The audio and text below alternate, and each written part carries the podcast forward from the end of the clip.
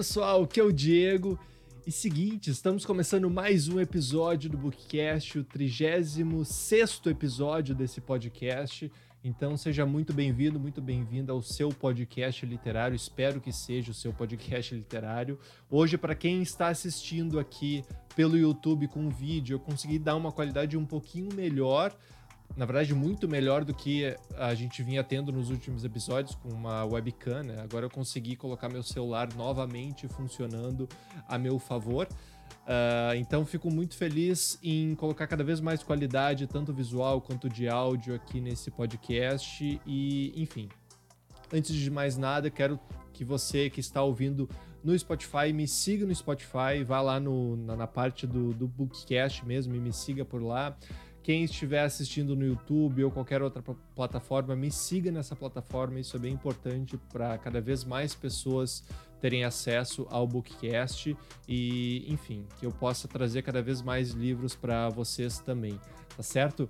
Uh, acho que de recado era isso, né? Eu quero falar para vocês de um livro nesse episódio hoje. Você já sabe o nome do livro, obviamente já está no nome do episódio.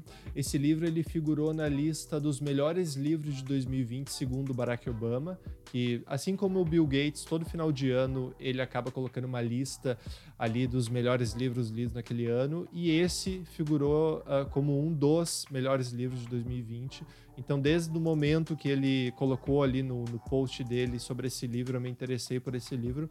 Ele é um livro que confesso que não é o meu métier, vamos dizer assim, ele não é muito o que eu costumo buscar, mas essa, essa é a grande maravilha da leitura, né? Tu acaba encontrando outros mundos por meio de outros livros e é bem legal se arriscar em outros gêneros e se tu gostou, que ótimo, se não gostou, pula para a próxima, não tem problema. Mas deixa eu passar a ficha técnica desse livro aqui primeiro, para depois eu colocar um pouco do resumo da história e colocar, enfim, a minha opinião do que, que eu achei sobre este livro, beleza? Uh, o nome do livro é A Metade Perdida. Para quem está assistindo no YouTube, está aqui o livro em minhas mãos. É uma capa bem bonita, bem coloridona, assim, tem, tem um acabamento bem legal. O nome da autora é a Brit Bennett. Para quem está assistindo no YouTube, é essa daqui, a Brit Bennett. Ela já tinha lançado um romance chamado As Mães, que foi. Um, acho que figurou na lista dos best-sellers da New York Times. Eu não li ele, então esse é, é o segundo romance dela. Uh, o ano original de publicação desse livro é 2020, ano passado, mas ele foi lançado pela Intrínseca aqui no ano de 2021 aqui no Brasil. Então, e mais uma vez, obrigado, Intrínseca. Esse é um episódio patrocinado pela Intrínseca. A Intrínseca mandou essa cópia aqui da Metade Perdida aqui para casa. Sempre agradeço, não vou cansar de agradecer vocês. Muito obrigado pela parceria com o Bookcast. Então, a editora é Intrínseca e o livro contém 332 páginas. Então, ele é um livro que ele não é tão, tão pequeno assim, ele tem uma diagramação boa assim de livro, de livraço mesmo, e, mas ele não é tão grande, ele não se arrasta por muito tempo, então já é um, um ponto positivo aí.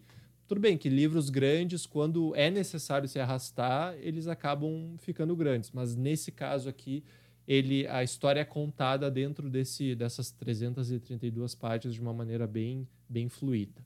Mas deixa eu falar um pouco do resumo da história do livro. O resumo da história do livro é o seguinte: o livro conta a história de duas irmãs gêmeas, são gêmeas. É, é, é pleonasmo, não é pleonasmo, é tipo redundante falar duas irmãs gêmeas, não sei.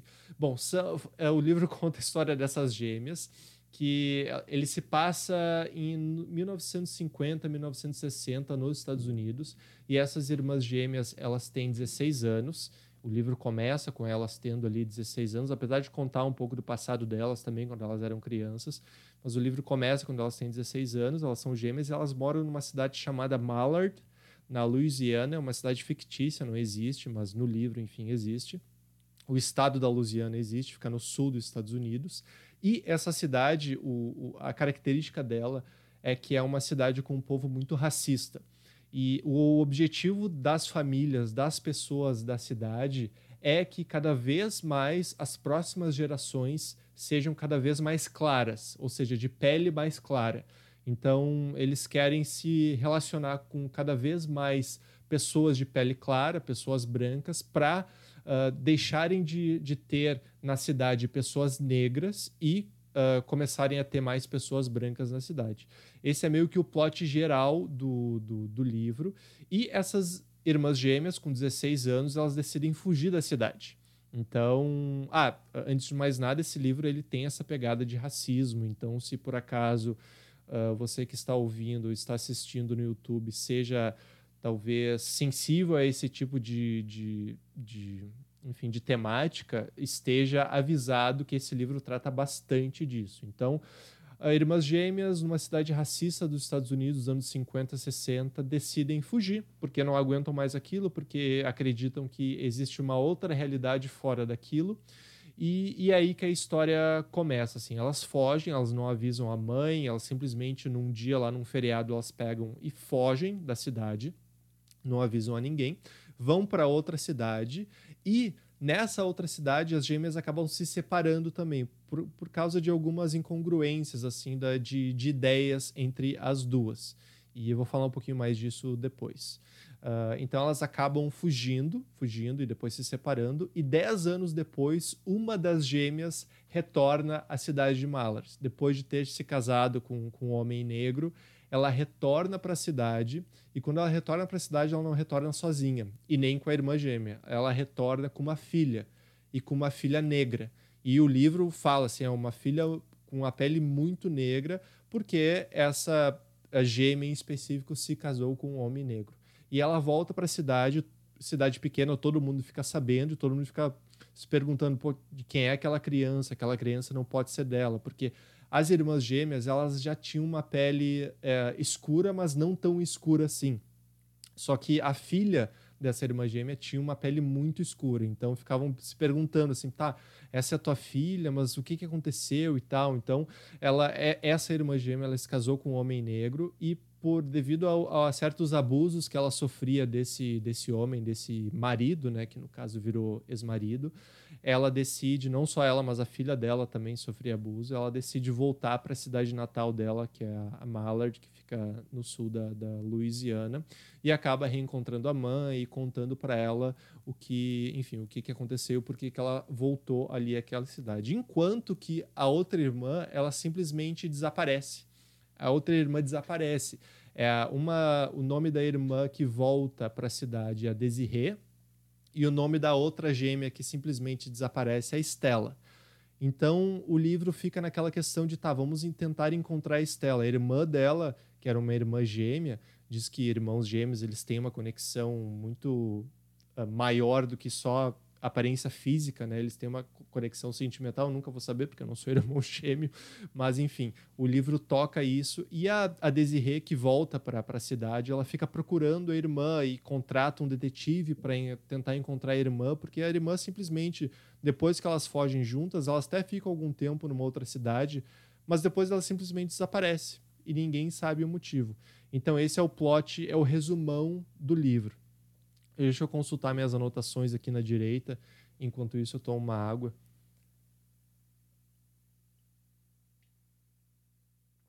E a outra gêmea, com o desenrolar do livro, sem dar spoilers, tudo que eu estou colocando aqui está lá no resumo do, da, da Amazon do livro e tal, sem dar spoilers.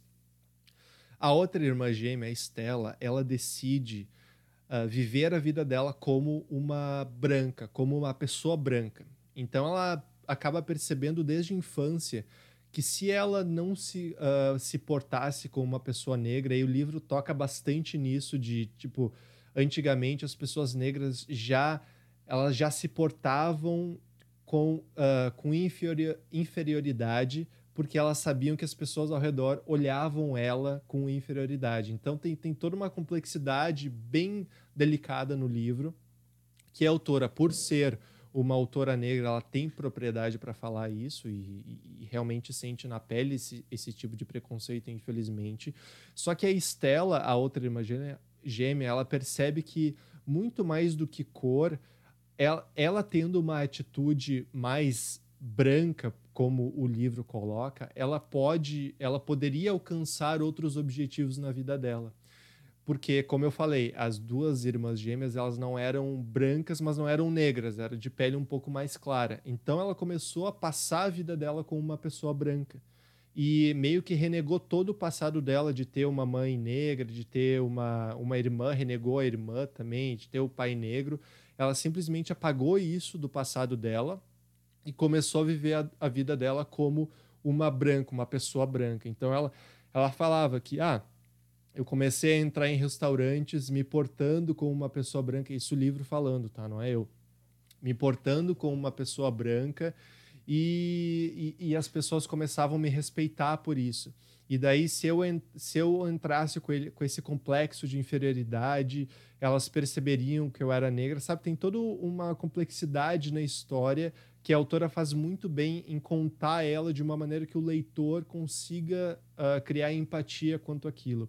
E a Estela por uh, querer viver essa vida de pessoa branca, né, ela acaba se casando também com um homem branco que não tem ideia do passado dela, que ela vem de uma cidade pequena, que ela tem pais negros e tal, então ela meio que esconde isso e acaba se casando com um homem branco e vivendo uma vida de, enfim, que naquela época seria uma vida bem segregada, não existia pessoas, não existiam pessoas negras em volta. Isso a gente está falando dos Estados Unidos da época de uh, eh, 1960, já foi a época que elas já ficam crescidas e tal. Então, olha o tamanho da complexidade que essa história tem para ser contada em 332 páginas, para fazer com que o leitor crie empatia quanto a isso. Eu, isso eu achei muito interessante. E um, uma das coisas que o, que o livro traz assim é tu. Tudo bem, todo mundo sabe que o racismo ele vem lá dos antepassados, com os escravos e tal. Só que é muito louco tu ver os exemplos que a autora traz aqui, que as personagens acabam vivendo, os exemplos que aconteceram não tão antigamente assim, nos anos 50, 60, havia bebedouro só para pessoas de cor que colocavam lá, havia universidades que só pessoas de cor poderiam, é, enfim, cursar a, a universidade e tal. Então, assim, é, é, muito bizarro pensar que isso aconteceu há menos de 100 anos atrás, há menos de 60, 70 anos atrás. E em alguns, alguma, algumas áreas do mundo ainda isso acontece de uma maneira não estruturada, mas acontece nas entrelinhas, sabe? Então, isso é bem interessante de, de, de, de saber, de descobrir ao ler esse livro. Como eu falei, a gente sabe que havia. Uh, uh, uh, enfim, os escravos, principalmente nos Estados Unidos, que é um país bem, bem racista quanto a isso, bem uh, uh, que, que, que, tem uma segregação de raça muito forte. É, mas é outra coisa ver os personagens passando por isso, passando por esse tipo de situação, uma coisa bem impactante assim. Por isso que eu disse lá no começo, se você é uma pessoa que tem sensibilidade quanto a esse tema, talvez esse livro seja muito pesado para você, uh, enfim, lê-lo, né, e, e saber da, da história. Então, como eu falei, o, o, livro passa bastante os exemplos de como os Estados Unidos era racista e, em alguns momentos ainda é hoje em dia, né? A segregação americana de antigamente, com essas universidades, com esses bebedouros que eram exclusivos para pessoas brancas e outro para pessoas negras. Inclusive tem um museu lá nos Estados Unidos que tem ainda isso uh, colocado lá, como é, tá lá, não, não tem como apagar essa história, sabe? Isso me lembrou até essas questões do. Tem alguns filmes da Disney muito antigos que, que, eles, que eles apagam a informação de que, ah, no filme antigo da Disney a empregada era negra. Aí eles apagaram esse, esse tipo de esse tipo de informação do filme e colocaram lá no Disney Plus. Só que isso é meio contraditório, né? Porque uh, eu acredito que se o povo esquece daquilo que aconteceu no passado, ele está fadado a repetir aquela história. Então, se tu começa a apagar essas coisas, que, ah, acho que é o filme é O Vento Levou, alguma coisa assim. Se no filme O Vento Levou, a empregada era, negra, a gente vai apagar isso e vamos dizer que isso nunca aconteceu. Mas, na verdade, se tu apaga isso num longo período de tempo, a gente vai acabar se esquecendo disso e imagina se a gente come, começa a cometer isso de novo, sabe? Que é uma coisa que está acontecendo. Uh, tem um, um grupo de extrema direita uh, uh, e neonazistas voltando e colocando e falando que ah, negros são inferiores e tal. Isso existe. Na internet isso existe. Então isso é, é, um, é um assunto bem complexo, bem complicado, assim. Mas, enfim, eu não concordo que, que, que apagar a história vai fazer alguma coisa diferente. A gente tem que deixar a história lá. A gente tem que deixar o bebedouro, por exemplo, que era exclusivo para uh, pessoas de cor e exclusivo para brancos, para a gente lembrar a bizarrice que era isso. Tipo, caralho, como isso? Por que, que existia isso? Por que, que as pessoas de antigamente uh, se portavam desse jeito a ponto de criar um bebedouro só para pessoas negras? Sabe? É. Bom, eu saí numa tangente aqui, mas enfim. Ah, outra coisa que eu lembrei muito desse livro, lendo esse livro, é que eu tive a oportunidade de fazer um intercâmbio nos Estados Unidos. Eu fiquei um ano morando lá.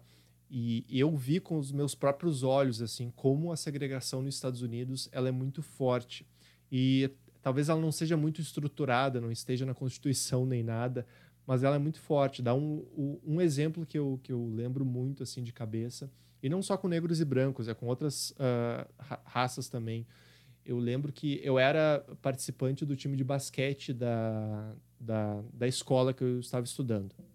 E uh, sendo um, um, jogador do time de basquete, para quem não sabe, eu tenho 1,95m. Eu, eu, só aqui na, na tela eu sou menorzinho, mas eu sou, tenho meus 1,95m. E eu viajava para algumas cidadezinhas próximas ali da cidade onde eu estava. Eu estava situado no estado do Colorado. E eu viajava para umas cidadezinhas para jogar com outros times. E não só em outras cidades, mas em outros bairros também. E era impressionante. Tu saía para uma da tua cidade ia para uma outra cidade, a, o estereótipo é, era incrível, assim, era muito definido. Por exemplo, um dia a gente foi jogar num bairro que era uma escola lá, a gente chegou lá na escola e no bairro era um bairro de pessoas latinas.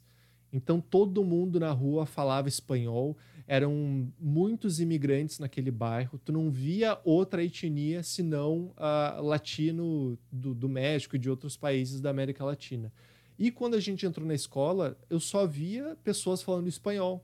Só ouvia pessoas falando espanhol com a, o estereótipo do, do latino-americano, que é mais moreno e tal, não aquele americano com pele branca que a gente, enfim, vê nos filmes e tal, uh, bem com no estereótipo de um, de um, um país latino-americano dentro dos Estados Unidos, dentro daquela escola.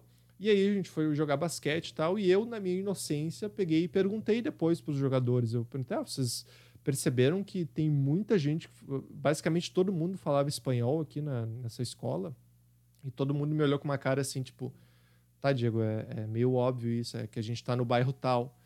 Eu falei, ah, tá. Mas assim, foi, foi é, é muito foi muito louco assim para mim ver aquilo, sabe? A, a segregação daquela comunidade uh, concentrada em um bairro específico. Daí tu começa a pensar, ah, será que essas pessoas elas querem viver em outro bairro com pessoas diferentes ou elas querem viver naquele bairro com pessoas que são similares a elas. Então tu começa a, a, se questionar isso, sabe? Claro, aqui no Brasil a gente também tem áreas que ah, as áreas mais ricas, infelizmente, são a, a maioria das pessoas são brancas. Porque o sistema está fudido, porque a gente não dá oportunidade para pessoas negras de comunidade, uh, enfim, conseguirem alcançar os mesmos degraus que pessoas que ah, estudam em escola pública a vida inteira conseguem. E, e até algumas empresas estão dando passos muito legais à, à, frente disso no bem, que eu acho que está abrindo vagas somente para negros. Isso eu acho muito legal, porque é uma forma da, da gente, da, a gente como sociedade, tentar uh, uh, consertar esse erro de segregação que aconteceu há muito tempo atrás e ainda tem sequelas. E tem muitas pessoas que argumentam que, ah, para que ter cota para negros e tal? Olha, eu não, nem quero entrar nessa seara aqui, mas enfim. Então, esse é um exemplo muito claro que eu vi de como o. Não o racismo, mas a segregação racial nos Estados Unidos é muito forte. Outro exemplo que foi uh, talvez mais impactante ainda é que eu morava numa casa junto com um estudante chinês. Então era eu, brasileiro, ele chinês, e a gente morava com uma família americana. E aí, volta e meia, a gente saía com a família americana, a família tinha seus. tinha dois filhos na época e tal, criancinhas e tal. E aí teve um dia que a gente foi num parque e na volta do parque, uma dessas crianças da família que a gente morava, ela trouxe um, uma amiga, eu acho, alguma coisa assim. E a amiga, ela sentou no carro, a gente entrou numa van, ela sentou no carro, bem de frente com o estudante chinês. E aí, do nada, a menina, que tinha seus 4 ou 5 anos, começou a chorar. Olhou para o estudante chinês e começou a chorar. Chorar, chorar, chorar. E, e, e aquela época eu não sabia, assim, tipo, meu Deus, por que, que ela tá chorando tanto, assim? E aí eu olhei pro, pro cara, o cara não sabia também, a gente tentou conversar com ela, ah, o que, que, que aconteceu e tal. Criança, sabe? E aí a mãe da família ficou quieta, assim. Aí só depois que eu fui me ligar que essa menina estava chorando porque simplesmente ela não tinha ela não tinha conhecimento de alguém como esse estudante chinês. Ela não tinha contato com esse estudante chinês. Então ela não ela não tinha uh, vamos dizer assim, não era comum para ela ver alguém com olhos puxados na frente dela, com um cabelo diferente na frente dela. E a reação dela foi começar a chorar. Então tu imagina o, o, tipo de. E claro, é uma criança, ela não, não, não queria o mal da, do estudante chinês nem nada. Ela começou a achar porque ela não conhecia aquilo. Só que isso é, é, tão. Daí tu começa a ver, pô, e como é que deve ser a casa dessa criança? A criança deve. E ela era uma menininha uh, bem americana, loira, de olho azul e tal. A casa dessa menina, ela deve ser uh, fechada, a comunidade dela deve ser fechada para nenhum outro tipo de raça entrar. Não, tipo, uh, fechada fisicamente, assim, mas nas estruturas da sociedade, com seus 5, 6 anos, ela nunca tinha contato com alguém como aquele estudante chinês que estava lá, que tem a sua etnia e tal. Então aquilo me impactou bastante só depois, com uma maturidade maior, que eu fui entender que, porra, tu vê como o, a segregação e a separação de raças assim é forte aqui, a ponto de ela chorar e talvez não se sentir confortável com alguém que ela não conhecia na frente dela, por ter características diferentes. Então, bah, isso, isso eu, eu, eu lembrei bastante lendo esse livro, A Metade Perdida. Outra coisa que o livro me, levou, me lembrou bastante é quem não. Talvez algumas pessoas que estejam ouvindo isso uh, não tenham assistido ainda, mas me lembrou bastante a série This Is Us. This Is Us é uma série que passava. Tem na Amazon Prime, se você uh, tem assinatura da Amazon Prime. Tem suas cinco ou seis temporadas, vão lançar a sexta temporada para de janeiro. E ela conta uma história familiar de, de, de, de, são, são trigêmeos e um desses. Eu não quero dar spoiler aqui, porque já tem um spoiler bem no começo do primeiro episódio não começo, mas tipo no final do primeiro episódio é um plot twist. Mas são trigêmeos que. E, a história conta a vida desses trigêmeos pelos anos que eles passam, vida adulta, adolescente, criança.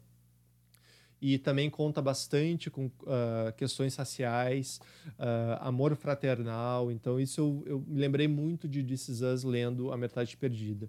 E This Is Us, by the way, é uma puta série, tá? É uma série muito boa, recomendo bastante.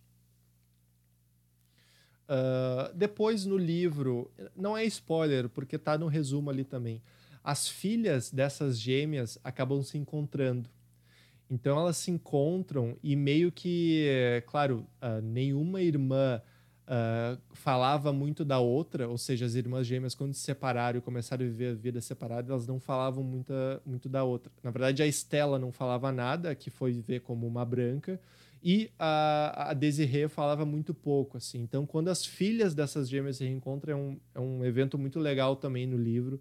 Que elas ficam, não, porque a, a, a, tua mãe tem uma família inteira e eu sou tua prima e tal. E ela, não, mas a minha mãe falou que a família dela morreu num acidente e tal. Ou seja, ela realmente apagou da, da vida dela a, a família que ela tinha. Então, é um, é um evento bem legal também. Outra coisa bem interessante desse livro é o como como a vida da Estela, que decidiu ser branca durante a vida dela, como isso impactou a vida dela naquele, naquele atual cenário dos anos 70, 60, 70 dos Estados Unidos. Como isso impactou a vida dela. E como impactou a vida da, da Desiree, que decidiu por, enfim, se casar com um homem negro, ter uma filha negra. Como é que isso impacta, uh, como é que isso impactou a vida dessas pessoas. Isso é, foi, é, é outro tapa na cara. Assim, esse livro é cheio de tapa na cara, assim, sabe? Então esse é mais um tapa na cara. O tipo, os tipos de impactos que as vidas tiveram com uma querendo ser vivendo como uma branca e outra uh, se casando com um negro e tal. Tem episódios muito tensos assim, cenas muito tensas nesse livro, como, como, por exemplo tem uma, não vou dar spoiler aqui, mas tem uma uma situação onde existe uma uma enfim, uma, um bairro predominantemente branco, todos brancos, na verdade, todas famílias brancas, bem subúrbio dos Estados Unidos, casa com dois do, dois andares, com carro na garagem, com crianças brincando, todo mundo branco, e uma, uma família negra decide se mudar para esse bairro. E aí acontece uma reunião da associação desse bairro, falando como assim uma família negra vai se mudar para cá, vai e aí outros negros vão começar a vir também para o bairro, e isso vai ficar muito e o bairro vai perder a qualidade e tal, tipo, as pessoas brancas, famílias sentando e falando seriamente isso, isso nos anos 60, 70 não há muito tempo atrás, coloca 50 anos atrás, ou até menos. Família sentando e falando: olha, tem uma família negra se mudando para cá, e o que, que a gente vai fazer? Como é que a gente vai fazer com que essas pessoas, que ao olhar deles eram inferioras, eram não tinham educação, quebravam tudo, não sei o que, como é que isso vai impactar o preço das casas desse bairro, a qualidade das pessoas que vão vir morar nesse bairro. Nossa, isso é bem punk. E aí o, o desenrolar dessa história e o final dessa história é, é muito muito triste também. Então é, é o, é, esse livro é um tapa na cara atrás do outro, assim, bem bem louco. Então para dar um, um, um resumão assim, o livro ele abre os olhos para uma realidade que não se passou há muitos anos atrás, ela se passou há pouco tempo atrás, se for ver o tempo da história, se passou há pouco tempo atrás. Uma realidade que ainda existe em muitos meios da sociedade. Se for entrar numa empresa, sei lá, entra numa empresa de, de qualquer empresa que tu entre assim, de tecnologia talvez, tu vai ver a maioria das pessoas são brancas, poucos são negros. Como eu falei, o Nubank está tentando mudar isso. E isso nada mais é do que um reflexo da faculdade Tu entra numa sala de faculdade, quantos são negros e quantos são brancos? E aí tu vai dizer, tá, mas por que, que existem poucos negros? Porque o, as pessoas negras, elas têm pouco acesso à, à, à mesma coisa do, do branco, ele tem acesso a muitas coisas antes da, da pessoa negra, porque a pessoa negra ela já é vista pela sociedade como alguém inferior e tal. Claro, isso eu estou falando num cenário muito ruim, sabe? Mas isso está mudando. E, e que bom que está mudando. Né? Isso não deveria nem ser assunto em 2021. Mas, infelizmente, esses grupos mais extremistas estão saindo do, dos seus buracos, saindo dos seus buracos, graças a alguns presidentes que estão sendo eleitos aí, que corroboram esse tipo de opinião. Aí a pessoa que tem esse sentimento assim racista pensa e fala: bom, se o presidente do país tal uh, se porta dessa forma, e eu tenho esse sentimento, eu vou ser assim também. Eu vou colocar minha bandeira confederalista lá dos Estados Unidos, que era os Estados Unidos antigo e tal. Uh, isso isso é, é, triste só. É a sociedade voltando, uh, voltando os passos. Na verdade, todo mundo é igual, tá ligado? Todo mundo é igual. Se for tirar assim. Se tirasse. A, tem um escritor que fala, né? Se tirasse a pele e, e, for, e fôssemos só músculos e, e ossos, tira a nossa pele a vida seria muito mais tranquila, porque todo mundo é igual, todo mundo por dentro é igual, todo mundo uh, tem o, as mesmas capacidades que todo mundo. O problema são as oportunidades que essas pessoas acabam ganhando no decorrer da vida, que fazem com que essa segregação não estrutural continue. Ainda nos, no ano de 2021, isso continua. Então é, é, é bem triste isso. Uh, outra coisa do livro é uma história envolvente, então conta sobre todos esses assuntos bem complexos e bem uh, difíceis de dissecar, mas necessários. O livro conta com uma história envolvente, Então tem o assassinato do Martin Luther King também aqui, tem os protestos, uh, tem muita coisa. Então, e a história realmente te envolve. Tem certos momentos da história que existe uma a famosa barrigada que eu digo, que é uma história de um personagem específico que se prolonga por um período de tempo maior do que eu achava que, que era necessário, bem no meio do livro ali. Não vou entrar em muitos detalhes de quem é e tal. E isso meio que me tirou um pouco do, do livro, mas uh, uh, o, o restante do livro compensa demais, assim, compensa bastante. Mas eu acho legal falar desse, dessa questão dessa barrigada. Talvez alguém que esteja lendo vá ver isso e vai mas, mas continue lendo porque é muito interessante. O desfecho também é muito interessante, emocionante, impactante, necessário e, e, e é isso. É isso. É, é, um livro que te deixa uh, pensante, assim, te deixa uh, pensando principalmente uh, no histórico do que já aconteceu, sabe? E para a gente não, para a gente evitar a fazer, a cometer erros que a sociedade cometeu no passado de novo. Então é isso, pessoal. Uh, espero que vocês tenham gostado deste bookcast. Como eu falei, a qualidade da câmera está muito melhor, então se você curtiu isso, como é que é? Deixa o seu joinha. Se você curtiu a qualidade da câmera, quero melhorar cada vez mais. Me siga aqui no Spotify, me siga no YouTube, me siga no meu Instagram, arroba Diego S. Gon. É lá onde eu coloco os livros que eu venho recebendo, que eu venho comprando e, enfim, minha vida como um todo. Certo? A Metade Perdida, Brit Bennett mandou muito bem.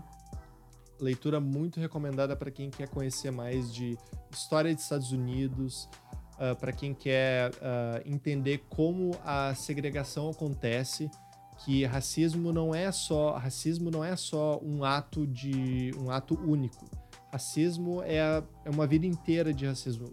Vocês têm que entender, eu tentei entender pelos olhos da Brit Bennett e consegui, em, em muitos pontos, entender o que é uma vida, uma sociedade estruturada racista. Isso é muito impactante e é muito necessário também.